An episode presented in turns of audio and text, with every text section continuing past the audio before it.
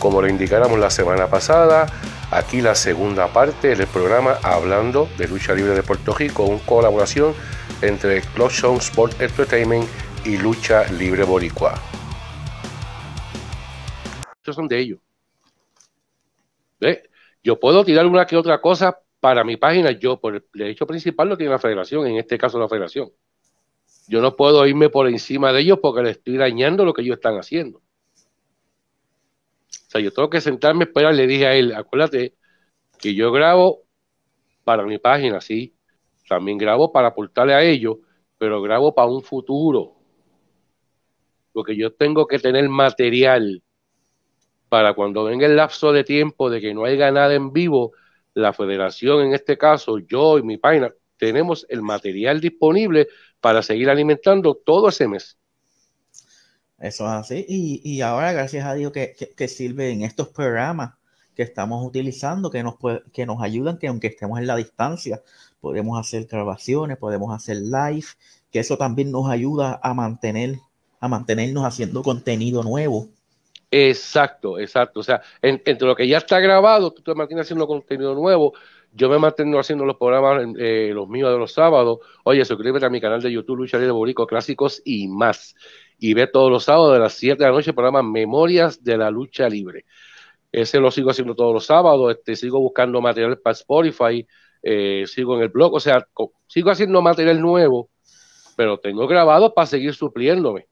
O sea, no me siento simplemente aquí a esperar a que llegue otra cartera para grabar.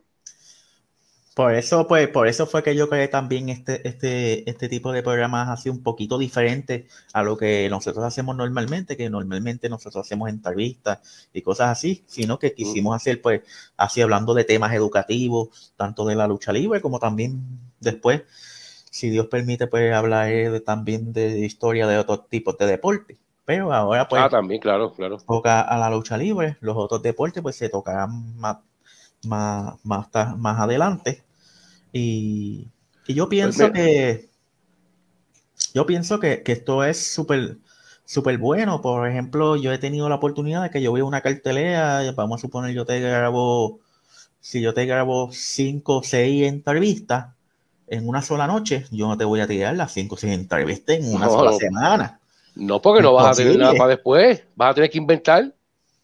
Y, si después las carteleras que las que tú pensabas ir las próximas ocasiones se cancelan por el que oye cosas, ¿qué ha pasado? O, por, o por razones de tu trabajo, o que Dios te cuide, te enfermes o algo, no puedas asistir, o, se te ocurra, te punche una goma un carro y no puedas ir, pues tú sabes. Por eso que yo digo que tú tienes que tener material siempre fresco para tirarlo, aunque ya lo haya grabado. Y sigues lo nuevo sigue todos los días evolucionando, pero ese material ya está editado, está guardado ahí. El día de subirlo, tú lo subes. Me pasó algo curioso en Juanadía. Yo hice una entrevista con Venganza Letal y Maléfico. ¿Y qué pasa? Era para subirla en vivo. Me envolví haciendo otras cosas de tiros de cámara y nunca la subí. ¿Qué yo hago? Me pongo a ver la entrevista yo acá. Cuando la veo, no me está tirando nada en vivo lo que están hablando, pues ok, yo la voy a dejar ahí, le edité. Yo sé qué día yo la voy a subir. Pasó casi 15 o 20 días hasta la cartera de Cagua. Ahí la subí.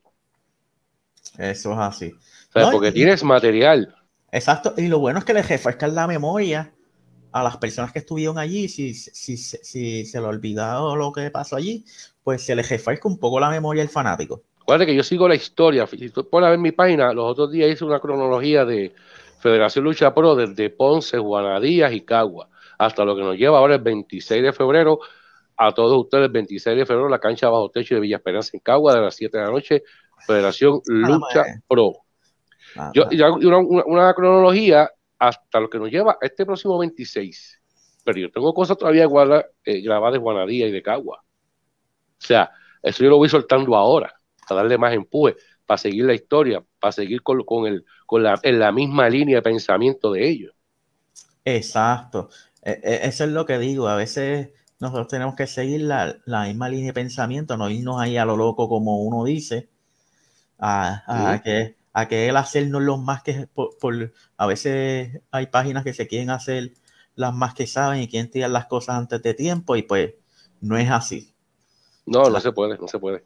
Se puede. daña, daña, daña toda la magia. Daña todo lo que se está haciendo lo daña. Igual que yo he visto, visto personas, no voy a decir nombres, que tienen páginas de lucha libre, que vamos a decir que saben, y entonces van a una cartera, pagan un boleto, pero se ponen a tirar los resultados a la misma vez. Mire, si, si la cartera es de Capitol, usted, usted permita que Capitol tire los resultados.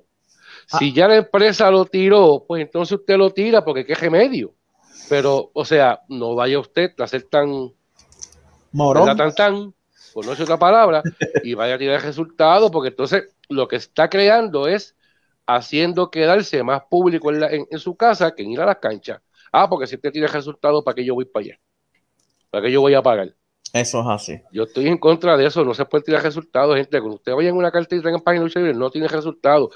Tienen que esas cosas importantes o tienen una bola de humo, pero no hagan que el fanático se siga quedando detrás de un celular, una laptop o una tablet. Hagan, tenemos que hacer que el fanático vaya a las canchas, que no va a ser igual que la época de los 80, de los 90 y parte de los 2000, en cuestión de público yo creo que va a ser un poco cuesta arriba, pero se puede, porque el talento lo hay, los promotores lo hay y el fanático le gusta la lucha libre. Por eso yo le que no está muerta, solo hay que buscar la forma de atraerlo.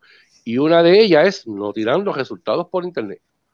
Ah, no, ah, ¿te quiere ah. ver resultados? Vaya a la cancha. Ahora que tú, que tú hablas de eso, te quiero hacer una pregunta. Ah. pues, una pregunta que me surgió hace un tiempo. Eh, si alguien, si, un dueño de empresa o encargado te hace un acercamiento para que tú vayas a cubrir X o Y empresa, para no mencionar letras, para, para que no se, no meterme en problemas, eh, mm. te dice, mira, para que vayas a cubrir mi cartelera, pero esa misma persona te dice, pero tienes que pagar taquilla para cubrir, para que puedas ir a cubrir la cartelera. ¿Cuál es tu opinión? Yo, yo, por lo menos yo, yo, le dije a la persona más. Porque, por lo menos. Tú me estás pidiendo la opinión mía, te soy sincero. O sea, si quieres que yo te grabe y te ayude, porque tengo que pagarte? Exacto, porque mm. te, te estoy mientras que te voy a estar dando una promoción en la cual no te, no te estoy cobrando nada. Exacto, entonces te tengo que pagar yo a ti. Como que, yo puedo cooperar, yo puedo cooperar, todo, comprar un refresco, comprar una empanadilla, ¿por qué no? Eso no, es problema ninguno. claro, obvio, uno de los talentos, porque lo he hecho, pero si tú me dices a mí que yo te cubra un evento para tu beneficio, porque yo no tengo beneficio alguno, y te tengo que pagar una taquilla, no, mi hermano, no. Está equivocado. Y si te dijeron eso, eh, después ahorita hablamos que fuera de cámara, pero si te dijeron eso y te hicieron esa invitación, mi exhortación es que a tu criterio, tú eres, ¿verdad? Tú, eres, tú decides, pero yo como tú hago lo que yo dije. Yo le dije a la, yo le dije a la persona, solamente le dije, no, gracias, hay más empresas por ahí. Claro. Porque, hello, como yo voy a pagar por, por, algo que yo te voy a ayudar a ti. No, exacto, algo que es beneficio para ti, no es para mí. Mucha gente se cree que a veces uno hace las cosas para beneficio de uno. No, que gana ese dinero uno. O sea, que me diga a mí qué empresa me ha dado a mí para comprar mis cosas. Cámaras, micrófonos, nada, ninguna. Y no lo, no lo quiero, nunca lo he pedido, no lo quiero. Pero entonces vamos a hacer las cosas como Dios manda. Si tú me dejas cubrir tu evento, pues yo trabajo para, o sea, yo, yo te ayudo a ti, me ayudo yo para mi página, para mi canal, pero también te estoy dando material para tu canal. Toma el material. Toma la foto, o sea, hay una, hay una colaboración porque de eso se trata, colaborar para subir la industria, no que tú me vengas a mí a coger de pendrive. Exacto, y, ahora, eh, al menos que sea de que pues tú quieras que yo trabaje directamente contigo como parte de la empresa, pues ya es diferente. Ah, bueno, ya son otros 20 pesos, ya, ya ahí tenemos que hablar de caja. Ya ahí tenemos que hablar de esto. Exacto, de la caja, ¿cómo está la caja tuya? Sí, porque... Y trabajo que yo haga, no hay problema, no me pagan, no te lo entrego. Así también soy yo. Lamentablemente, porque, o sea, no es que uno no confíe, es que pasan a veces cosas que yo puedo entender, pero como que lo cogen de costumbre. Eso es así. Y no, no, yo te hago un trabajo, me lo pediste, me vas a pagar, tú págame y yo te entrego el trabajo. Si lo tengo que hacer 10 veces más porque no te gustó, lo hago 10 veces más. Pero págame y yo te entrego. Eso es así. ¿no? Y, y perdona por lo que dije ahorita, pero se, se no, no, tranquilo, tranquilo, es tu, es tu opinión. Esto, No, esto claro. es, esto es un programa para adultos. Si, si hay niños no, menos- este- esto, es, esto como dice Tony, zona libre de carajada o como, o como dice el este payaso, cero changuito. Aquí no es para changuito, aquí se está diciendo una cosa desde el punto de vista tuyo y el punto de vista mío. Si hay alguien, y en solto, como soltó ahorita Sabio Vega, por ese detalle de la IWA en Japón, si hay alguien que tenga que dar una opinión y quiere entrar o quiere hacer su pregunta, aquí es el momento, aquí y ahora. ¿no? O se puede comunicar con nosotros más. No, más tarde sí por Messenger, pero yo te digo pa- pa- en vivo aquí ahora para aclarar dudas, como, como Sí, hicimos con Marco Colón. Sí, lo que sucede es que como a veces pues son de las personas que, que, que, que, que te escriben, que te escriben aparte, pero no son, no son bastante hombres o mujercitas para dar cara. y pues, tú sabes cómo es esto. A mí me han es- escrito y yo he contestado. esto es a mí me hacen una pregunta y yo contesto a lo que yo sé. esto y también le he dicho, no lo sé. Exacto. Y, y lo que no sé, le digo, no, espérate, déjame yo buscar la información para dártela, porque si esto no lo sé, no, no, no, yo no soy chiquistal para sacármela de la manga. Yo, te- yo tengo que, te- sé parte de historia de aquí, pero hay otras cosas que posiblemente se me olvide en el momento y cuando busco, ah, sí, me acordé para soltar esto, pa- pero tengo que buscarte la información correcta. Ay, como dije en un programa pasado, el que ustedes vean ahora mismo, este fondo que tengo aquí de, de corazoncito y que dice Love, no es que quiero enamorar a mis invitados ni nada. No, ya yo me, ya yo me sentía que me debe el chocolate. el, el chocolate te, te lo envié por... No, Por- vamos a dejarlo ahí, vamos a dejarlo ahí. Sigue, sigue, sigue, sigue, sigue. Por lo menos dije chocolate y no dije flores. No, no, muchachos, deja eso. No, a- a- yo me imagino la, la, la gente poniendo, po- poniendo screenshot. Sí, o sea, haciendo memes, eso, olvídate, espéralo. eso. Eh, pues nada, eh, Pues mira, hermano, de los 80 como tal, este, ahora digo yo, ahora me toca a mí preguntar, dale. ¿cuál fue ese luchador que te motivó a ti a estar dentro de la industria? Y dije de los 80. De los 80, pues de los Ujú. 80, dentro de la industria, eh, obviamente a Abdullah de Buche. Carnicero. Abdullah de Buche eh, fue una persona que a mí, un luchador que a mí siempre me llamó la atención por cómo se proyectaba en cámara, de la manera de esto, que cuando uno veía por televisión y también en vivo, que nada más él se- de acercarse a la gente, la gente le cogía hasta miedo. La gente cogía con la Por, ¿por qué? Porque obviamente, se, como tú dices, se contaba una historia en que cuando las personas llegaban a la cancha y lo veían, veí- Tú pensabas, tú pensabas que veían te, iba, que te iba a espetar el tenedor. Sí, yo, esa- pensaba que si me la acercaba mucho me espetaba el tenedor. Por eso, porque eso es lo que, vuelvo y repito, eso es lo que se cuidaba antes, se proyectaba y se trabajaba tan y tan y tan, ¿cómo se llama? Eh, se protegía tanto la lucha libre, la industria, que era, era, era bien, bien hermética y, y eso es lo que gustaba. Igual que la psicología, crear la historia, la psicología al contar una lucha dentro de un ring. Fíjate, yo tuve una entrevista con, con una persona, con Jerry Payaso, y en esa entrevista dice que él aprendió de Chiquistal y de Ramón del Bronco que había que constar, había que contar una historia dentro de un cuadrilátero. Cuando yo me pongo a analizar la entrevista de él, él tiene razón. Los luchadores contaban una historia más allá, encima del cuadrilátero. Se trabajaba con la psicología dentro de un ring para el público, porque es el público el que paga. Eso es así. Ahora, hoy- y ese tipo de- de- estamos- hoy en ese día tipo de psicología- decadencia de, de luchadores que cuenten una historia, no solamente en cámara, sino también e- en una cartelera. O sea, Son no es lo mismo, luchadores. no es lo mismo tú sentarte aquí y decirte, mira, yo a ti, Helio, esta noche en Caguas te voy a este y este y esto, y cuando lleguemos en lucha, la lucha en Caguas sea monótona. Exacto. Sea una lucha que no es lo que tú proyectaste en cámara. Y eso lo hacían los luchadores antes. Te vendían una historia en televisión, esa novela sábado y domingo, sábado y domingo, y cuando llegabas al estadio, tú la veías perfeccionada porque te la contaban arriba, te luchaban con esa psicología, se metían al público en bolsillo, sea bueno o sea malo. Ahora mismo, ahora mismo los luchadores de hoy día, tanto de WWE, de All Elite Wrestling, tú puedes contar con las manos de los dedos y te sobran dedos los luchadores que realmente te cuentan una historia. Hoy en día en WWE. en WWE, a Elite Wrestling o en cualquier empresa. Son bien pocos los, que, los que te cuentan una historia. Yo creo que ninguno. Yo creo que, fíjate, una de las historias un poquito más creíbles es la de Edge, después que volvió. E, eso iba, te iba a decir la web. La de Edge, con eh, la de Seth Rollins también, eh, esa, ese tipo, pero son muy pocos, yo creo que ninguno, bueno, de verdad, yo creo que ya, la época de, la, de los 90 de la WWF y principio de los 2000 era, la época de Candela.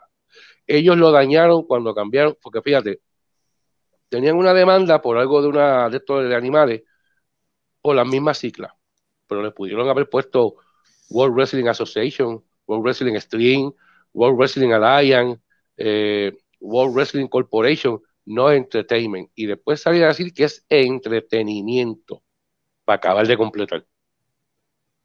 Pues ya, ya ahí fue decadencia. Ya ahí fue bajando la curva. Que hay buenos luchadores, que hay buenos talentos, que hay buenas luchadoras. Sí, eso se te tiene que decir pero no se están utilizando al 100% como se deben usar. ¿No? Y a veces lo que pasa es que en las escuelas de lucha libre que hay hoy día, no se les enseña a, contar una historia detrás de una cámara, a contar una historia cuando cuando cuando, cuando coge un micrófono. Cuando coge un micrófono. Y, y, eso a veces es culpa de los maestros de las diferentes escuelas, porque no lo enseñan, solamente enseñan lo que tiene que ver con el ring. Cuando, cuando se trata de hablar en cámara, eso no, no lo enseñan en las escuelas, por lo menos yo te puedo decir de aquí en Puerto Rico, y si alguna lo enseña, son bien pocas las que pues enseñan a hablar en cámara.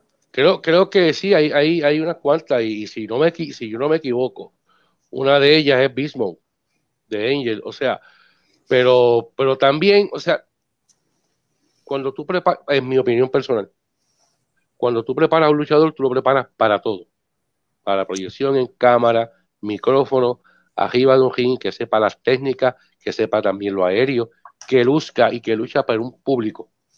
Porque es el público el que te vas a ver. Tú no vas a ver sentado en, una, en, unos bleachers a luchadores mientras tú luchas. Tú vas a ver un público. Tú vas a ver quizás el que quiera atreverse a estar en una academia de lucha libre, una escuela, y cuando ve lo que tú haces, a lo mejor se desanima o se anima. Por eso es que tú luchas para un público son, muchos los factores también, o sea, la disciplina, el usuario tiene, eh, tiene que tener disciplina, tiene, tiene, que amar esto, porque si no lo ama, no va para ningún lado. Tiene que tener oído, oído, cuando se te acerque alguien, mira fulano, mira fulana, esto está mal, esto está bien, eh, ¿qué tú crees si tú puedes mejorar esto? Vestimenta, eh, los gimmicks, para aquí, para allá. Coge consejos, que no, no es por tu mal, no es para la gloria de él, es, era, es por tu bien. Eso es así. Y, de los 90, que me preguntaste, de los 90, obviamente, el Mesías Ricky Bandera. Mr. Sillazo. el, dueño, el dueño de la silla. Mira que, mucha jaja de cabeza ese hombre. Diablo, yo vi una, que se dio a Polo que es. Diablo. Creo que fue en el mes Pavilion, si no me equivoco. Me acuerdo una vez cuando ellos hacían pareja la tradición de Ricky Bandera no sé si fue de Apolo Ricky Bandera o de Bandera Ricky. Que no, me acuerdo ahora bien los detalles, que fue con un cuadro que se, cuando se rompió encima. Sí. no, y que se respetaban los píderes y todo. Sí, y la, la vez que se tiró a Slash Venom. Oh, por el segundo piso de la pepilla. Eso, eso quedó brutal, ¿sabes? Eso fue una de las cosas que, aunque yo creo que fue por un error de cálculo de mesa, porque se puede apreciar en el video, pero la verdad que eso le quedó, o sea, fue una de las cosas espectaculares. Y después seguido, no sé si fue por el hall, pero Sabio le rompió la nariz a Gimaldera con el bate. Tira ese video para que tú veas. según las malas lenguas, dicen que Sabio lo hizo a propósito por lo que pasó con, con Slash. Yo no sé. Sabio, estás ahí. pero nada, eh, como quiera que haya sido, eh, eh, le quedó brutal. Eso no se puede negar. yo tuve ese video 20 veces y tú dices, diablo, esto quedó en la madre, como dicen los mexicanos. Y así pasaron muchas cosas en IWA también, pasaron muchas cosas cuando, cuando eh, crucificaron a Chicano también. Sí, hecho. Eso quedó. Para mucha gente no le gustó por la cuestión de la religión y esto, pero esto es lucha libre, esto es algo diferente, esto es algo aparte. Lamentablemente para muchos. Es que, es que yo digo, y yo soy una persona cristiana, yo soy una persona cristiana, pero yo digo que como yo digo, la lucha libre no debe estar dentro de una iglesia, ni la iglesia, ni cosas de la iglesia en la lucha libre. Es mm. mi opinión personal.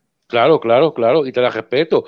Pero como, como, vuelvo y te repito, como esto, vos repito, en aquel momento no le gustó mucha gente por la cuestión del cristianismo, y eso yo lo entiendo y lo respeto. Pero la lucha libre se han hecho de todo. Si yo me acuerdo una vez que el del número uno usó a, un hijo o a una hija muerta que se lo comió en una piscina, pasó una prueba de lucha. Yo no me podía entender cómo una persona utilice a un hijo o una hija muerta de un accidente que pasó para vender una promo. Y se hizo. Y la gente, y la gente llenó, o sea, y la gente se volvió loca con eso. Sí, pero. Cosas que no se deben hacer, pero son cosas que hacen, son cosas que pasan. Por lo menos a veces hay cosas que yo no me atrevería a tocar cuando. Porque hay cosas que son muy, muy sensibles Sí, la, mira, la, religión, la política es una y la religión es otra.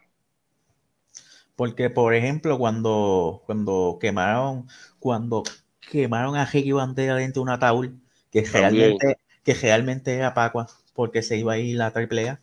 Que ¿Mm? hoy, hoy día lo digo porque pues ya todo el mundo sabe eso. Sí, claro. y, y yo en ese momento eh, como tú dices, en ese momento se contaba esa historia que como Ricky Bandera desde ese momento siempre, siempre ha sido mi luchador favorito desde que yo lo vi por primera vez luchando. Yo pensaba que realmente lo habían quemado. Yo hasta lloré pensando que de verdad lo habían quemado. Tú, sabes lo, lo, que es que tú seas bien fanático de un luchador y tú sabes que ese luchador tú pensando que ese luchador lo habían quemado y, que ese luchador había muerto. Bueno, claro, entiendo tu punto, es obvio, eso le pudo haber pasado a un montón de gente, pero yo, yo, yo digo, como dice la IWA, nada es lo que parece. O sea, la lucha libre tú puedes esperar cualquier cosa, cualquier cosa. Porque como tú dices, en los 90 no había internet en los cuales tú te puedes enterar de las cosas. Tú te enteras de las cosas por televisión. Tú dices, lo quemaron, se fastidió, lo, ¿a qué funeraria está? Exacto. Es así. Y, yo decía, Dios, pero ¿por qué no mencionan en dónde lo están velando algo para que los fanáticos que eran fanáticos de él puedan verlo? A ese nivel, yo, yo esto, bueno, yo, llegué, yo llegué a pelear en una cartelera hasta con los guardias de seguridad porque no me querían decir. Ay, por favor, Eli, A ese nivel. Ya. A ese nivel. Bueno, eh, una vez aquí en el Pachín Vicente para cuando y para cuando para cuando Orlando Colón para cuando Orlando Colón era, era un, nene lindo en WWC y eso eh, yo estaba así de fanático en la Salvador Dijol y no me acuerdo con quién estaba luchando y no sé si fue por el mismo furor de, los fanáticos que, vino y, le, y le escupió la cara a un fanático. Ya. Yo me enojé tanto que yo quería brincar la valla. No, te voy a decir que, que Bocachula me cogía así por los pantalones y me dijo, yo parecía un saco de papa. literal, literal, por la cogea así me, me, sacaron de la cancha y estuve, baneado de WWC hasta no hace mucho. Bueno, te digo, lucha libre tu papel de todo. O sea, esto, esto, es esto es un mundo de, yo diría que aparte de, lo físico, aparte de la, proyección y todo, es un mundo de creatividad. Y puedes esperar cualquier cosa. El fanático puede esperar cualquier cosa. Claro, hay unas cosas que son poco sensibles para uno, para otros no, pero puedes esperar cualquier cosa. Así es esto. Eso es así, nada, para ya culminar. Eh, primeramente, pues gracias por haber aceptado estar con nosotros una vez más. Eh, No, y aquí estamos para, para los programas que sean. Para las personas que nos estén viendo a través de Clutch Song Sport Entertainment por YouTube, Facebook, Twitter, Instagram y toda la, en todas las plataformas que puedan conseguirnos, hasta en TikTok estamos. También tenemos la promoción allí, pero pues mayormente lo utilizo más de promoción. Ya después no sé qué me inventaré.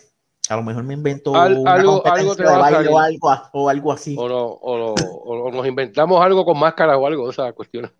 Exacto. Y nada, eh, gracias a los fanáticos que, no, que nos han estado viendo, de verdad se les agradece, aunque no han sido muchos, pero pues entendemos la hora porque es, un, es temprano y la mayoría de la gente pues está trabajando pues, o la gente pues, están estudiando, también. y se entiende.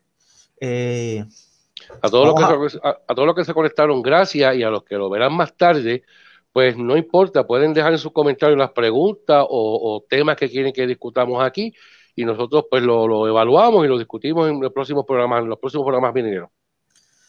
Eso es así y de verdad gracias a ti por, siempre estar dispuesto a, a, ser parte de estos programas y pues vamos a ver eh, en un próximo en un próximo programa a ver cuál tema saco. Estoy pensando dándole vuelta porque pues quiero tocar también otros temas que no necesariamente es de la historia de la lucha libre, sino que también de otras también. cosas. solo cuadramos, solo de menos en la lucha libre hay tela para hablar y tela para cortar. Que sí que gracias a todos, gracias a ti, José, por, por la oportunidad de, estar aquí compartiendo. Y que en Cagua vamos a estar, si Dios permite. Vamos a estar, vamos a estar, eh, si Dios permite, este sábado 26 de febrero con la Federación Lucha Pro en la cancha bajo techo de Villa Esperanza en Caguas a partir de las 7 de la noche. A las 7 suena la campana. ¿Qué viene pasando con los Wizards? con Mr. Pentagrama, su asesor, Strong Fire, Super Rayo. Eh, bueno, tienen que estar ahí en Cagua este 26 para, para, que, se, para que sepan. Y otras sorpresas más que puede tener la Federación Lucha Pro. La Federación Lucha Pro, eso es correcto. A mí me pueden seguir en Facebook como Lucha Libre Boricua, Instagram Lucha Libre Boricua PR, Twitter LL Boricua y Mundial. Suscríbete a mi canal de YouTube Lucha Libre Boricua Clásicos y más. También puedes escucharnos a través de Spotify, Anchor FM, Breaker, Google Podcast. Eh, eh, sí, Anchor FM también lo dije, eh, como Lucha Libre Boricua y más el podcast. Suscríbete también al canal de, de Close Zone, Sports Zone Entertainment. Eso es así. Y ve y búscalos en Twitter, en Facebook y en Instagram también. Y en Twitch. Eso es así. Gracias a todos los fanáticos que nos han estado viendo por Facebook, YouTube y Twitch. Gracias a todos ustedes y queremos darle también las gracias a Norma Rosado, que, nos puso un like como que le gustó este programa. Gracias a Norma Rosado por ese gran like. Que créeme que no sé, no sé quién es. Yo la menciono porque pues para que la, sí, no, pero, vea que nosotros lo, sí lo vimos. Claro, claro, claro. Está, está aquí presente. La Norma, gracias. Pues muchachos, será hasta la próxima entonces, pues ya, ya como dije, lo vean, lo que lo vean más tarde o lo vean por la noche o lo vean en YouTube, escriban sus comentarios, temas que quieren que nos hagamos, preguntas y lo desarrollamos así aquí con mucho gusto. Creo que sí. Así que. Gracias a ti por la invitación, Elio. De nada. Ya. Así que, gracias a los fanáticos. Espero nos sintonicen próximamente. Recuerden, recuerden, este domingo 20 vamos a tener una entrevista con un japeo llamado Apocalipsis, en donde vamos a estar hablando de su trayectoria en la música, toda la historia de su música y vamos a estar hablando de los temas más recientes de este japeo nuevo llamado Apocalipsis. Así que espero esto haya sido de agrado a todos ustedes y hasta una próxima intervención.